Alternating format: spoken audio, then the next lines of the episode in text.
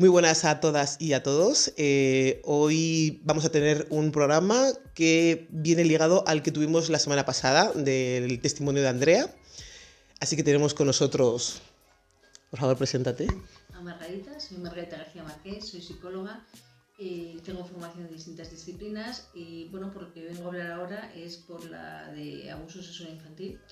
Eh, llevo 35 años trabajando con el tema de los abusos eh, trabajando mucho con las heridas de la infancia, trabajo mucho con el niño interior y en todo el proceso que, he ido trabajando con la gente, antes de hacer las hmm. eh, vi que, mucha de la gente con la que yo trabajaba, eh, cuando rascábamos un poco en su historia personal, en algún momento de la terapia salía el tema del abuso en la hmm. infancia.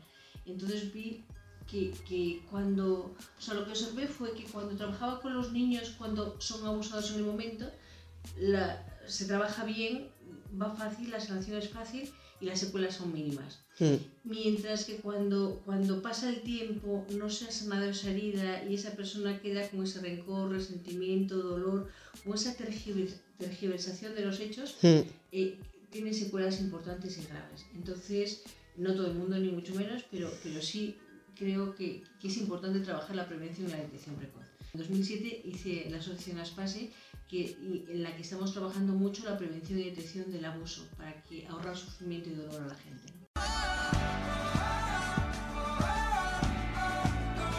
Este, este programa que hicimos la semana pasada de, de Andrea, eh, ella me pidió que no le hiciera preguntas, que ella, vale, que accedía a contármelo, pero que no quería tampoco darle muchas vueltas o, no sé si la mayor importancia, no sé exactamente cómo ella lo veía para decirme eso. Dice, yo te lo cuento porque creo que eh, ayudará a gente que a lo mejor nunca ha dicho nada sobre lo que ha pasado, que de eso hay, hay mucha gente. Ella tiene ronda los 45 más o menos ahora, cuando ella le pasó eso era más pequeña, empezó como con 7, 8 años y duró casi hasta los 13 más o menos. Ella contaba en la, en, en la entrevista que ella dejó de enviarse en la cama tarde, o sea, que no es algo que, sino que hasta que no pasó todo esto, la persona no estuvo con su entorno, que a lo mejor ya es cuando ya empezó, pues eso, a dejar de, de orinarse en la cama y, a otras, otras cosas, ¿no? Pero es, es, normal que algunos tengan estos problemas a lo mejor, que síntomas. Son algunos de los síntomas, la falta de control de esfínteres, el, miedo o, algún eh, rechazo a algunos alimentos que tengan forma salchichas, eh, la mayonesa, el yogur, o sea, cosas que le recuerden algo del abuso, eh, pues puede haber un cierto rechazo, problemas o dificultades con la figura masculina, eh, miedos, fobias, eh, terrores nocturnos, eh, estados de alerta, regresiones, autoagresiones. hay muchos síntomas asociados al tema del abuso, ¿no? Pero vuelvo a insistir, si lo cogemos a tiempo y trabajamos justo en el momento, es posible que, que ninguna de estas secuelas se desarrolle. ¿no? Hay una ley que me imagino que es para proteger a los niños. ¿Esa ley desde cuándo está en vigor? ¿Cuándo se empezó a, a, a poner en marcha? Porque abuso ha habido, ha habido siempre. O sea, no antes, hace 20 o 30 o 40 años, actuaba como se actúa ahora con respecto al, a los menores y con respecto a los abusos sexuales. A ver, eh, el tema del abuso sexual a los menores es muy conflictivo por varias razones. Una es porque el 87% de los abusos ocurren en el entorno familiar del niño, del menor. Es decir, es el padre, el abuelo, el tío, el primo. Y hablo en masculino porque la mayoría de los abusos son cometidos por hombres. Eh, entonces, al ser tan en entorno familiar, eh, muchas veces a nivel judicial no se cree que esto puede estar pasando. Si tenemos en cuenta que una de cada cuatro niñas y uno de cada seis, siete niños son abusados en España en estos momentos, estamos hablando de un porcentaje alto. Si miramos cuánta gente, cuántos de los casos presentados en juicios eh, dan la razón al niño o, o, castigan al agresor, hmm. eh, son muy, muy pocos. Es decir, no se protege para mí, para mi gusto, según yo lo siento, no hmm. se protege de forma adecuada a los niños, sobre todo cuando son menores de 8 años, porque se cree que no, que no es verdad, que cómo va a ser, que, que, es imposible, ¿sabes? Entonces creo que es importante que sigamos avanzando en este tema y que sigamos profundizando y que nos demos cuenta de que un niño que está sufriendo este tipo de abusos eh, tarde o temprano va, puede sacar secuelas o puede tener secuelas que son limitantes para la vida, para la funcionalidad, para, para el desarrollo sano y armonioso del individuo. ¿no? Entonces mm. no es una tontería, no es un juego, es algo que aunque a la corta no dé síntomas, a la larga puede dar síntomas muy importantes. ¿Y por qué no se no creen a los niños? ¿Por qué un niño puede decir algo y todo el mundo tiene que pensar que es mentira? ¿Por qué vas hasta juicio? O sea, no es que digas que lo he contado en mi casa, no, no. Vamos hasta juicio, el juez escucha todo, ve todas las pruebas y aún así sigue pensando que tú estás mintiendo. Hay muchas razones. Mira, yo una de las cosas que observo con los niños que están siendo abusados en, el presente, eh, cuando es que muchas veces para sobrevivir al abuso hay una disociación de la emoción y de, de lo que está ocurriendo. Y cuentan las cosas como si fuera una película de con falta de emoción entonces, ¿qué ocurre? Eh, piensan que como no hay emoción, como, como hay una disociación, como lo hablan con mucha frialdad, no debe ocurrir. Cuando mucho de lo que ocurre es que los niños se disocian para poder hablar del tema y se separan de la emoción para poder soportar, porque esto me lo han dicho varios niños, es que, ¿qué quieres? Que te lo cuentes sintiéndolo, es que entonces duele mucho. Y yo no quiero que vuelva a doler, porque cuando te lo cuento sintiendo es es como volver a vivirlo otra vez y mm. vuelve a doler otra vez. Ay, cómo duele, ¿no? Entonces, muchas de las veces los niños, para poder sobrevivir, niños y adultos que han sido mm. usuarios de niños, cuando hablan del hecho, de lo que vivieron, de lo que sintieron, de lo que ocurrió, hablan como bloqueados, como, como si le hubiese pasado a otro, como si cuentan una película. Y, y, esto, tiene que, e, esto es una defensa misma del organismo para no volver a sufrir el dolor que sufrieron en su momento la indefensión, el miedo, para no conectar con todas esas emociones que sintieron en ese momento. Entonces lo cuentan como desde fuera, como separados de la emoción. Hmm. Esto hace que en muchas ocasiones no sea creíble el relato de los niños para el juez, para los eh, psicólogos forenses, etc. Pero esto no quiere decir que no haya ocurrido. Solo quiere decir que un psicólogo forense que ha tenido 20 minutos, media hora con el niño, no ha podido descifrar lo Pero este niño sigue sufriendo y este mm. niño sigue viviendo cosas difíciles y duras en la intimidad de su casa, con alguien que supone que debería cuidarle y protegerle. Y no sabe cómo defenderse de eso. Porque muchas de las veces mm, la misma familia no cree al niño. Otras, otras muchas veces eh, la familia le cree, pero los que se suponen, cuando es del entorno familiar y es uno de la familia no lo cree, si lo, si lo cree la familia van a proteger al menor, sin duda ninguna, pero si uno de la familia no lo cree, o si hay un desgarro familiar, imagínate que es un abuelo, que es un primo, como en el caso de esta chica, mm. eh, eh, por no destrozar a la familia, por no romper la familia, hay que guardar el secreto, de esto no se habla, hay que callarlo, no pasa nada, mm, corramos un tupido velo, eh, no, no quieren destapar, ¿cómo en nuestra familia va a haber algo así? Mejor nos callamos, mejor guardamos secreto, mejor no hablamos de ello, ¿no? Entonces queda, esto, queda todo este dolor eh, junto a la indefensión, el miedo, el no sentirme protegido en mi propia casa. todo esto está ahí unido en, un proceso de duro, difícil, que el niño no sabe cómo manejar y que muchas de las veces lo que hace es disociarse para, para poder sobrevivir en una familia eh, tan tóxica y malsana.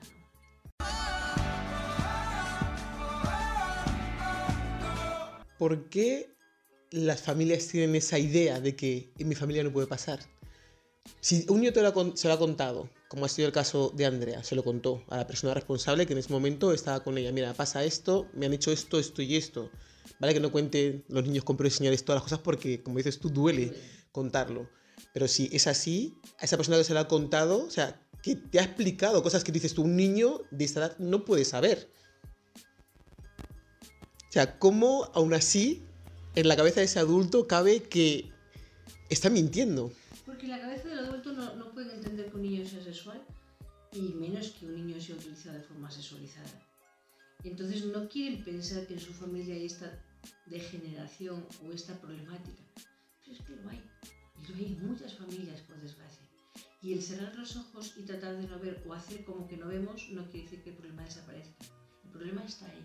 Y solo enfrentándolo y trabajando con él, porque aquí hay que trabajar con todos. En este caso hay que trabajar con la niña, sin duda ninguna, pero también con el primo. ¿Qué le pasa a un chaval de, de, 12 años o 14 o 17 años? o 18 cuando hace esas cosas con, con sus primas que están en, ¿Qué en está la casa? pasando ahí? ¿Entiendes? Entonces, ¿qué, qué, qué está pasando que este chaval no sabe manejar su energía sexual y canalizarla de una forma creativa y constructiva y la tiene que hacer dañando, la tiene que dirigir dañando a niños más pequeños? Hmm. ¿Qué le ha ocurrido a ese chaval también? ¿Vale? A lo mejor ha tenido falta de límites, a lo mejor ha sido abusado también. No sabemos la historia de ese chaval, pero también tiene una historia. ¿Vale? Y también hay que ver qué está pasando ahí. Entonces, vamos a trabajar la prevención y detección precoz. Vamos a, a, a, a porque claro, cuando este chaval se, se, detecta el primer abuso y nadie hace nada, este chaval que piensa que puede hacer lo que quiere, porque nadie hace nada. Entonces cree que tiene todo el derecho del mundo a seguir utilizando niños más pequeños para su placer propio, sin tener en cuenta en absoluto a los niños. Y aparte, no, aunque el niño quiera jugar a ese juego, aunque el niño consienta, un, un chaval de 17 años no puede jugar a un juego así con una niña 7. No sé si me explico. Sí, sí, te explicas perfectamente. Eh, eh, cuando no hacemos nada, cuando miramos para otro lado, cuando callamos, cuando corremos un tupido velo, eh, no estamos beneficiando ni al niño abusado, pero tampoco al abusador. Porque este, este chaval probablemente es posible que más adelante termine en la cárcel. Porque nadie le ha puesto límite y se cree con derecho de hacer lo que quiera, cuando quiera y como quiera. Y esta falta de límites también le va a dañar a él más adelante cuando hablamos de, de, cuando abusan, yo siempre me pongo en el lado de la víctima, lo siento mucho. el abusador no, no, le veo nada, o sea, no, no creo que, no tenga un problema, evidentemente si hay un problema, pues haciendo algo que no debes hacer y sabes que está mal hecho, pero sabiendo que está mal hecho, que es un poquito más mayor que ese niño de 5, 6, 7, 8 años, lo sigue haciendo igual. Entonces, para mí, para mí, la, excusa que puede darme él no es tan válida como lo que me puede contar esa persona que ha sido abusada. Que entiendo que también habrá los motivos por X, los que sea que haya pasado eso, pero cuando me cuentan, a mí me hierve la sangre. y digo, no tiene sentido que diga, no, es que claro, pobrecito el que eh, tiene, tiene, algún problema. Digo, sí, evidentemente, pero la, que tiene más problema es esa persona que le obligan a hacer cosas que no quiere hacer y que no sabe ni siquiera qué cosas son. Sin duda ninguna, pero yo siempre digo que, que fomentamos los abusadores cuando no le ponemos el límite. Y si un niño dice, oye, me está pasando esto, y nadie le pone el límite al abusador, estamos siendo responsables o corresponsables de que ese abusador siga abusando. Evidentemente sí. Entonces creo que la responsabilidad es de todos. ¿vale? Mm. La de menos, sin duda ninguna, niño abusado, que no tiene ninguna responsabilidad, ninguna responsabilidad de ningún se tipo. con una situación que no sabe manejar, que no sabe qué hacer, que se siente en shock, que, que, que, se supone que es mi primo mayor al que quiero un montón y qué voy a hacer con esto. ¿Sabes? Ese es el que no tiene ninguna responsabilidad. Aunque el, el no sé, no sé en este caso, ¿vale? Tratan de, de ponérsela. Es que como, como, tú me buscabas, tú querías, tú... ¿Sabes? Cuando yo también trabajo con abusadores, una de las cosas que me dicen es, bueno, no era para tanto, si total el niño quería, si... Las disculpas son variadas, ¿vale? Bueno, adornan lo que ellos quieren hacer, porque lo quieren hacer. Enfocan la, la situación con el foco que ellos quieren, sin duda ninguna para justificar Obvio. lo que hacen, ¿vale? Como Entonces, el que roba. Pero, pero, pero también el que ha visto que roba tiene que decir, oye, ¿qué estás haciendo? ¿Vale? Porque eh, me acuerdo con Pero es que es muy difícil, perdona que te corte, es muy difícil que alguien vea en ese momento que una persona está abusando. Pero cuando el niño es, es complicado. Se queja, cuando el niño se queja, hmm. hay que reaccionar. Y hay que por lo menos leer la cartilla a esta, a esta persona y decir, oye, si, si, si te ocurre hacer esto otra vez, te meto una torta que te está un poco la, contra la pared. ¿Sabes? O sea, hay, hay, que enseñarle que está mal. Si nadie le enseña que está mal, nadie le echa la bronca, nadie habla con el chaval y le dejan hacer, y además le dejan hacer a otros niños aparte de ese niño, pues entonces, ¿qué piensa? Que no debe ser tan mal lo que estoy haciendo. Cuando la, la, otra niña lo contó y a mí nadie me viene a hablar, ni me viene a reñir, ni me viene a hacer nada. Sí, o le preguntan y le dice que todo es mentira también. Vale, y le dice que todo es mentira y van y le creen. ¿Vale? Pues entonces, ¿qué piensa? Que puedo hacer lo que quiero porque no hay, no hay consecuencias. Hmm. ¿Vale? Entonces, lo que tenemos que enseñarle a ese chaval es que no está bien lo que hace, que lo que hace daña y que va a tener un castigo, sin duda ninguna, una responsabilidad de lo que está haciendo. ¿Vale? Y eso tenemos que ser todos para ello. Uh -huh. todo, todo, el entorno tiene que, que, que que trabajar conjuntamente, ¿no? No mirar hacia otro lado, no ningunear, no hacer como que no pasa nada, ¿sabes? Vamos a, abrir los ojos y mirar. Aunque no para mí la responsabilidad es del niño abusador, no. La responsabilidad es del abusador y del entorno que no hace nada con respecto a eso. Mm. Porque al no hacer nada le da el mensaje al abusador que no pasa nada, que no ocurre nada, que puede seguir haciendo lo que está haciendo. Porque nadie se va a enfadar con él. Incluso se enfadan con la chica, la pobre. ¿Sabes? O sea, eh, eh, ¿cómo? ¿Que se enfadan con la chica? ¿El niño que piensa? Bueno, o el chaval que piensa, lo que yo hice no es para tanto, fíjate, todos están a mi favor. ¿Sabes? La mentirosa es ella. Todos la machacan a ella. Y crecer así, que te están todo el día machacando, que haces las cosas mal, que mira qué rebelde que eres, parece la vieja de la familia, porque esa niña va creciendo, con sus traumas, con sus problemas, con sus dificultades, pese a haber contado las cosas, y tampoco se gestiona nada de eso. Nadie la coge, nadie la tiene en cuenta, nadie habla con ella, nadie acoge su dolor, su sufrimiento, su indefensión, su tristeza. Todo esto no es acogido. Y esto va haciendo una bola grande dentro de ella que no le permite disfrutar de la vida, que hace que esto se convierta en algo que puede determinar su vida, por no ser trabajado. Hmm. En cambio, si se hubiese podido acoger en su momento, si cogemos a esta niña cuando tiene 12 años y, y suelta todo y la escuchamos, la creemos, la protegemos, incluso decimos lo que ha hecho tu primo está mal y va a tener una responsabilidad, aunque no se mete en la cárcel, aunque sea simplemente decirle, está mal durante un tiempo, quiero que tengas cierta distancia con tu prima y además eh, pues vas a tener un castigo, un tiempo sin máquinas o, hacer un trabajo para la comunidad o algo, una responsabilidad del daño que hiciste. Entonces la niña se va a sentir reconfortada, o sea, ha sido escuchada, ha sido creída, ha sido vista, ha sido tenida en cuenta y además quien le ha dañado tiene que asumir la responsabilidad de haberle dañado y tiene unas consecuencias. Esto al niño le hace sentir, soy visto, tenido en cuenta.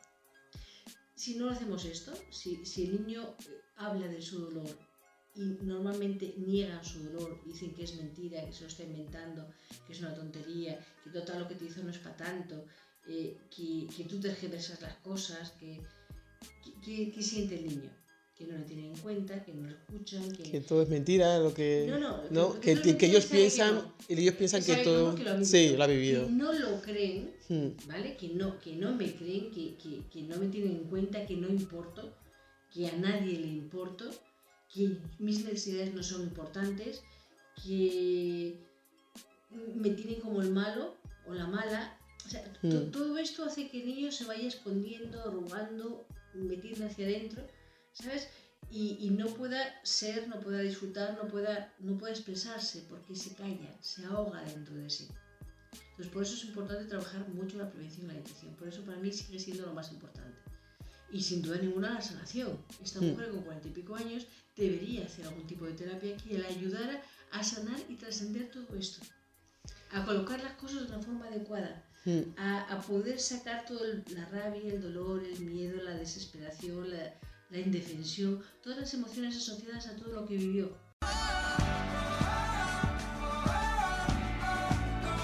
Ella contó, o sea, hay partes que están puestas en el, en el podcast, otras partes que, que, no, que hemos hecho así un poquito de cortar y, poner algunos cachos. Ella contaba que no tiene necesidad a, las, a esas alturas, bueno, ella decía eso, de mm, tener que estar dándole vueltas a lo mismo cuando en ningún momento se ha tenido en cuenta lo que ella sentía. No es que, ella es que sea algo que, que no sepa gestionar, hay veces que me duele ver lo que, lo que ha pasado, saber que la gente que estaba a mi alrededor no ha hecho nada para defenderme, dice, pero es que ya está hecho. Ya a partir de ahora yo no puedo dar marcha atrás en el tiempo y arreglar las cosas que han pasado antes, porque ya el daño está hecho. No hay nada más que yo pueda hacer. Intento. Ella ha tenido pareja, ella ha tenido, tiene hijos, o sea que no sé si eso es una forma normal, de normalizar lo que le ha pasado o, no. Habrá gente que diga no tengo hijos, no quiero saber nada del sexo opuesto. O otra gente que diga, pues mira, oye, pues eh, independientemente de esto, sigo adelante. Es que no, no sé, yo te pregunto porque no tengo ni idea. Hay todo, hay gente que se queda enganchada en el dolor y la víctima, hay gente que, que sobrepasa esto, hay gente que, que, que tiene una vida semi-normal, que funciona más o menos bien en la vida, Mm, hay gente que, que rechaza a los hombres, hay gente que desconfía de todo el mundo, cada persona es un mundo y hace lo que puede con, con todo. Con su todo mundo, su dolor. Lo que sí sé es que cuando, cuando te- trabajas la historia, eh, eh, sanas mucho más. A ve- a veces no eres consciente de que estás viviendo a medias, Ujú. de que hay una parte de tu ser que está tratando de ocultar el, el gran secreto. ¿vale? O la, o la gran vergüenza, porque tú sientes vergüenza por lo que viviste, ¿no? Entonces, No sé si siente- no sé que no, no sé, sí, imagino, imagino que sí. Sí, normalmente, como, como, como me dicen los niños, ¿quién quiere un papá que te hace estas cosas? ¿Quién quiere un primo? O sea, ¿quién quiere una familia disfuncional que, que, que está haciendo estas cosas? Que permite que pasen también. Pero no es lo que permite, sino que, que, están ocurriendo en mi familia. Hmm. Nadie quiere una familia que ocurran estas cosas. Evidentemente. ¿Vale? Nadie- entonces da vergüenza el tener una familia en la que pasan estas, estos sucesos, ¿vale? Mm. Pero también te, te- avergüenzas de ti, piensas a veces, eh, esto son cosas que me han contado la gente, Sí. ¿vale? Sientes a veces que, eres malo, que, que estás sucio, que no es adecuado, que, ¿sabes? Estas cosas que, que hacen que no te permitan funcionar del todo. Entonces, ver, muchas veces yo esto lo he visto porque lo he visto mucha gente con la que he trabajado que pensaban que, que estaban funcionando relativamente bien. Y Mm. cuando se dan cuenta, no estaban funcionando tan bien como pensaban. Ujú. Eh, mucha gente me dice, es como que antes vivían en la silla de ruedas pensando que la silla de ruedas era lo normal y lo sano. Mm. Ahora puedo ponerme de pie y me doy cuenta de la diferencia. Bueno, ando con una leve cojera, pero ando. Y lo bien que se está en la vida andando. Pero claro, como estaba acostumbrada desde bien niña a, a estar en la silla de ruedas, pensaba que eso era normal y lo bueno y que no me faltaba nada. Porque Mm. ya estaba muy acostumbrada y muy hecha a la silla de ruedas. ¿Me Sí, la diferencia? te has adaptado, sí, a vivir con eso. Cuando tú sanas la historia te das cuenta de que ya no necesitas silla de ruedas y que puedes andar. Yo siempre digo, en los niños puedes, la sanación puede ser total si podemos protegerle al abusador y no siguen abusándole. Mm. En los adultos eh, eh, normalmente queda alguna secuela. Porque Porque ya- ya ya- lleva- está muy enquistado, Mm. ¿vale? Pero la mayoría de las veces son secuelas leves. Es decir, andas con una leve cojera que incluso no se te nota, los de fuera no, no lo notan y tú lo notas sobre todo cuando cambia el tiempo porque, porque duele un poco la pierna, Sí. ¿sabes? Pero, pero ca- cambias mucho. Pasas de, pasa- de, de- de ir en una silla de ruedas a andar con una leve cojera Mm. determinadas circunstancias. Entonces, ¿merece la pena? Sí. Aunque duela, merece la pena. Porque realmente sí, sí pasas por el dolor y tienes que traspasarlo, pero la reco- recompensa es otros 40 años que le quedan de vivir todavía a esta mujer, de una vida más saludable y sana. Ella dice que se dio cuenta, porque como siempre la culpa de todo la tenía ella con respecto a este tema, que llegó un punto un día que dijo, pero si yo no he hecho nada. Es como que te, te entra así la luz en la cabeza, ¿no? Pero si yo no he hecho nada. Dice, ¿qué culpa tengo yo de todo esto que ha pasado, no? Y ahí fue el momento en el que empezó ella un poquito, no cambiar del todo, porque como dices tú, eso duele, pero a darse cuenta de que la gente que estaba a su alrededor estaba haciendo sentir mal aposta. Su decisión fue alejarse de la familia. O sea, decir, mira, ¿sabes qué? Yo no tengo la culpa, me estás atacando de cosas que yo no tengo nada que ver. Así que, mira, ya está. O sea, si para sanar necesito alejarme, me voy. Claro, porque realmente ella eh, solo era una niña. ¿Vale? Esto quiere decir que ella no, no- ni era consciente de lo que estaba pasando, ni sabía, como algunos dicen, ¿por qué no dijiste que no? No sabía que podía decir que no, era su primo mayor, que esperaba? No, no pensaba que su primo mayor iba a hacerle cosas que no estaban bien, ¿vale? Que lo hacía a escondidas, además, el. Lo hacía cuando estaba dormida, es cuando iba a la habitación. Claro, Y la pero- despertaba medio, ¿sabes cómo te quiero decir? Entonces eso es lo que contaba ella. Dice, no, es que esto sucedía así. Un día me desperté y le vi encima de mí. Claro, entonces ella, eh, aparte, es el primo mayor. ¿Quién le dice que no? Piensa que no debe estar haciendo algo que sea tan malo, ¿sabes? Entonces, todo esto hace que, que la niña pues no pueda, no, no sepa, no tenga herramientas, no tiene herramientas para protegerse, para saber cómo decir que no, cómo poner límites, etcétera, etcétera. Es complicado. ¿Algún consejo que puedas darle a ella, aparte de que, no sé si tiene necesita de hablarlo más o... Porque hay momentos en los que ella llora bastante, en lo que es toda la entrevista. Porque dice que, esto, que eso duele, evidentemente no es algo que, que aunque pasen 20 o 30 años, dice yo lo cuento y voy a seguir llorando, porque es algo No, que da... no, no. Cuando tú, tú lo cuentas una vez, lloras, dos veces, lloras. A 57 ya no. Para 120, ¿vale? Vale. De hecho, una de las cosas que más sanan es poder hablarlas y contarlas sin contacto con la emoción. Mm, ¿vale? Eso sana mucho porque te ayuda a, a, pues eso, darte cuenta de que tú no eres responsable, que solo eres una niña, que realmente el responsable es el, el chaval. Y además del chaval, esa gente que reacciona de una forma malsana, no cogiéndola y no poniéndole límite al chaval. ¿Sabes? O sea, el, eh, el, el chaval y la familia que no respondió bien a, a- a su demanda, a su necesidad, a su queja, de alguna forma, ¿vale? Entonces, ella no tenía responsabilidad de ninguna forma, pero hay unas secuelas asociadas a eso que vivió. Falta de autoestima, probablemente, indefensión, sentimientos de culpa. Mm. Todo, todo este proceso de, de- Hay que ayudar a transformar y a, y a ayudarle a que trascienda todo esto, ¿vale? Vale. O sea, que sería buen consejo que si le doy el teléfono, que os llamase, que viniera aquí y Sí, que hiciera ese proceso y que, de... y que buscara gente también que ha vivido cosas similares, aunque no igual, porque na- no- nunca nadie tiene una cosa Mm. igual que otra, que buscara personas con las que poder hablar, compartir, eh, expresar, sentirse acogida y acoger, ¿sabes? Mm. Un poco todo este proceso que, que ayuda mucho a la sanación al final, ¿no? contar eso a más gente, lo que ha pasado, que hay veces que a lo mejor no quieres contarlo, en verdad ayuda tanto, Sí. porque yo creo que muchas cuando- veces piensa, dice, vale, pero él ha vivido su historia, como hemos dicho, yo he vivido la mía, y él me está dando diciendo cosas que a, a lo mejor cree que me puede funcionar, pero a lo mejor no me funciona. O al revés. Eh, No, la historia es, eh, cuando tú hablas de tu historia, Mm. de lo que has vivido y tal, eh, eh, también tienes que ver quién tienes ahí de, interlocutor, ¿vale? Ujú. porque, porque también tenemos que tener en cuenta que no puedes contárselo a cualquier persona, no toda persona está preparada para escuchar algo así, ¿no? Mm. Y luego también va- tenemos que entender que puede haber gente que rechace esto o que no nos crea, ¿vale? Mm. Entonces yo creo que, sobre todo al principio, hay que poder contarlo en espacios eh, con comprensión, eh, cuidados, que- donde podamos sentirnos bien. Sobre todo al Mm. principio, ¿vale? Luego más adelante ya podremos eh, soltarlo más fuera del entorno, ¿vale? Mm. Pero sí sé que una de las cosas que más ayudan a sanar es poder contarlo y dejar que las emociones que llevan tantos, tiempo, tantos años enquistadas y, guardadas Sí. puedan salir y, y fluir y disolverse de alguna forma, como es de contarlo, ¿no? Mm. Entonces sí que es bueno, sí que es importante contarlo. Yo tengo una, una- una persona que conozco, así cercana, muy cercana, que una vez salen estos temas de Hollywood, que a lo mejor alguna que dice que no, que la violaron, no sé quién, para cambio de hacer la película X, y tal, entonces cuando a lo mejor está después de 10 años, esa persona me dice, pues es mentira, porque se ha pasado antes, ¿por qué lo está diciendo ahora? No me lo creo. O sea, como que todas las actrices han mentido, yo digo, pues no, pues lo ha dicho ahora, pues cuando se siente con fuerzas para decirlo. O cuando piensa que le van a hacer caso. A lo mejor lo cuenta antes y que es una don nadie, por decirlo de una forma, nadie le va a creer. Y encima va a ser peor porque la tomarán como por loca y a lo mejor su carrera no hubiese sido lo que lo como está ahora o no tuviera la fuerza que siente para poder contarlo, ¿no? Estás comenzando como que te sientes un poco de actriz y te decía que no, que todas... Esa dices, es que esto son mentiras. ¿Cómo puede una decir que, el- que la han violado ahora, después de tantos años? Ha hecho películas con él, ha hecho muchas, ha hecho no sé qué, ¿no? ¿Cómo ahora, justamente ahora? Pues no habría hecho tantas con él, o no habría...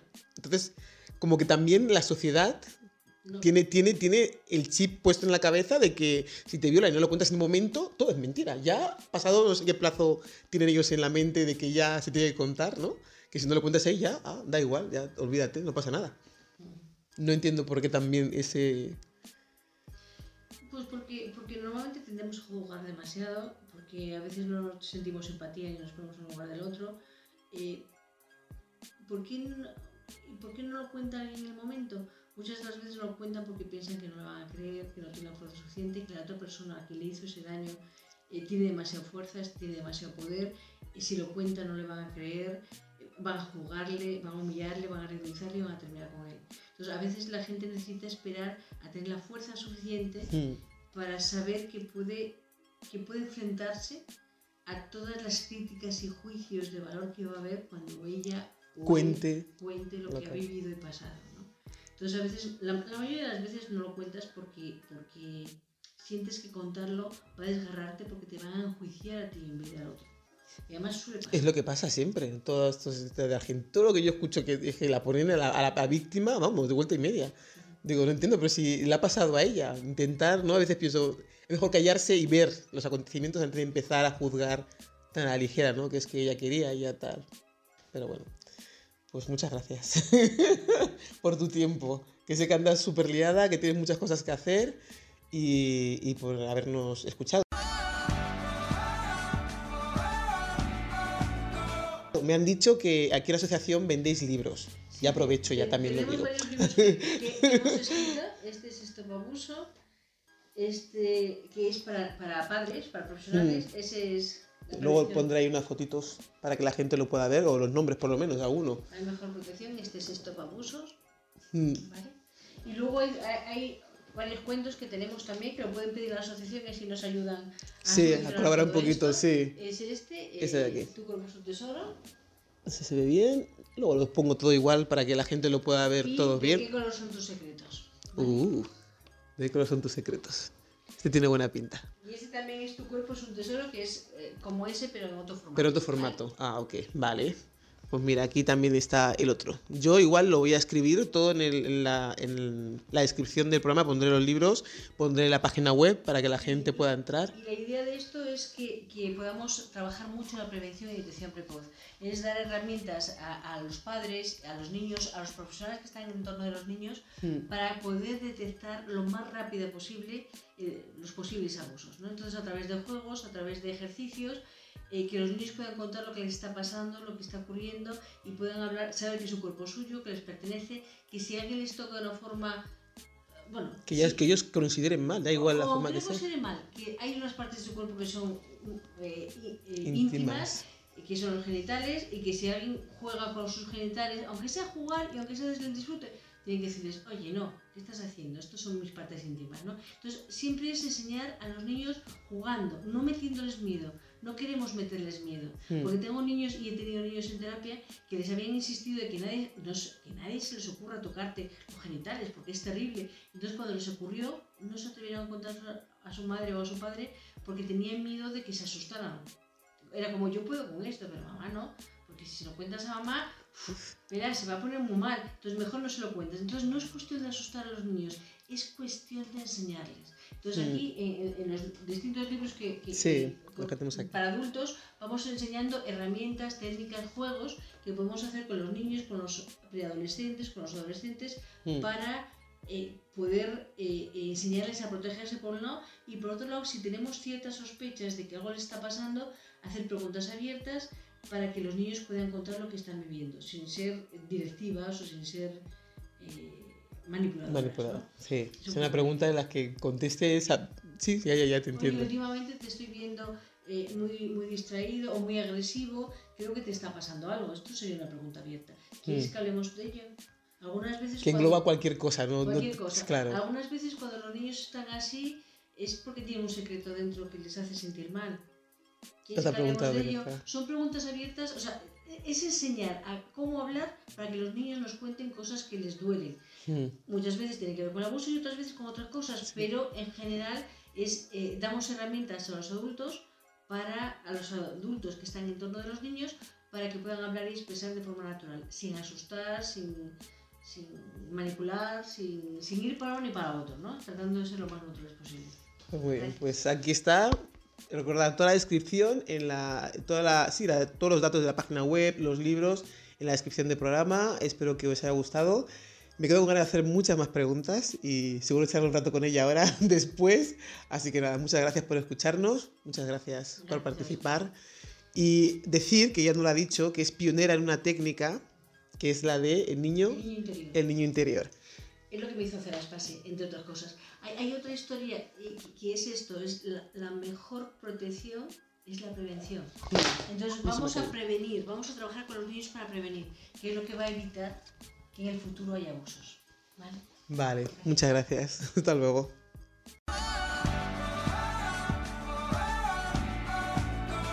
Y esto ha sido todo. Únete a mi canal de Telegram, arroba podcast This Is Me, para recibir todas las novedades. Puedes pasar a visitar nuestra página web www.thisisme.es o mandarnos un WhatsApp al teléfono 641249962. Que no se os olvide el canal de YouTube y nuestro correo electrónico thisismireyes gmail.com. Dar las gracias como siempre a RDK Realización Audiovisual. Muchas gracias a todas y a todos. Besos y nos escuchamos en la próxima.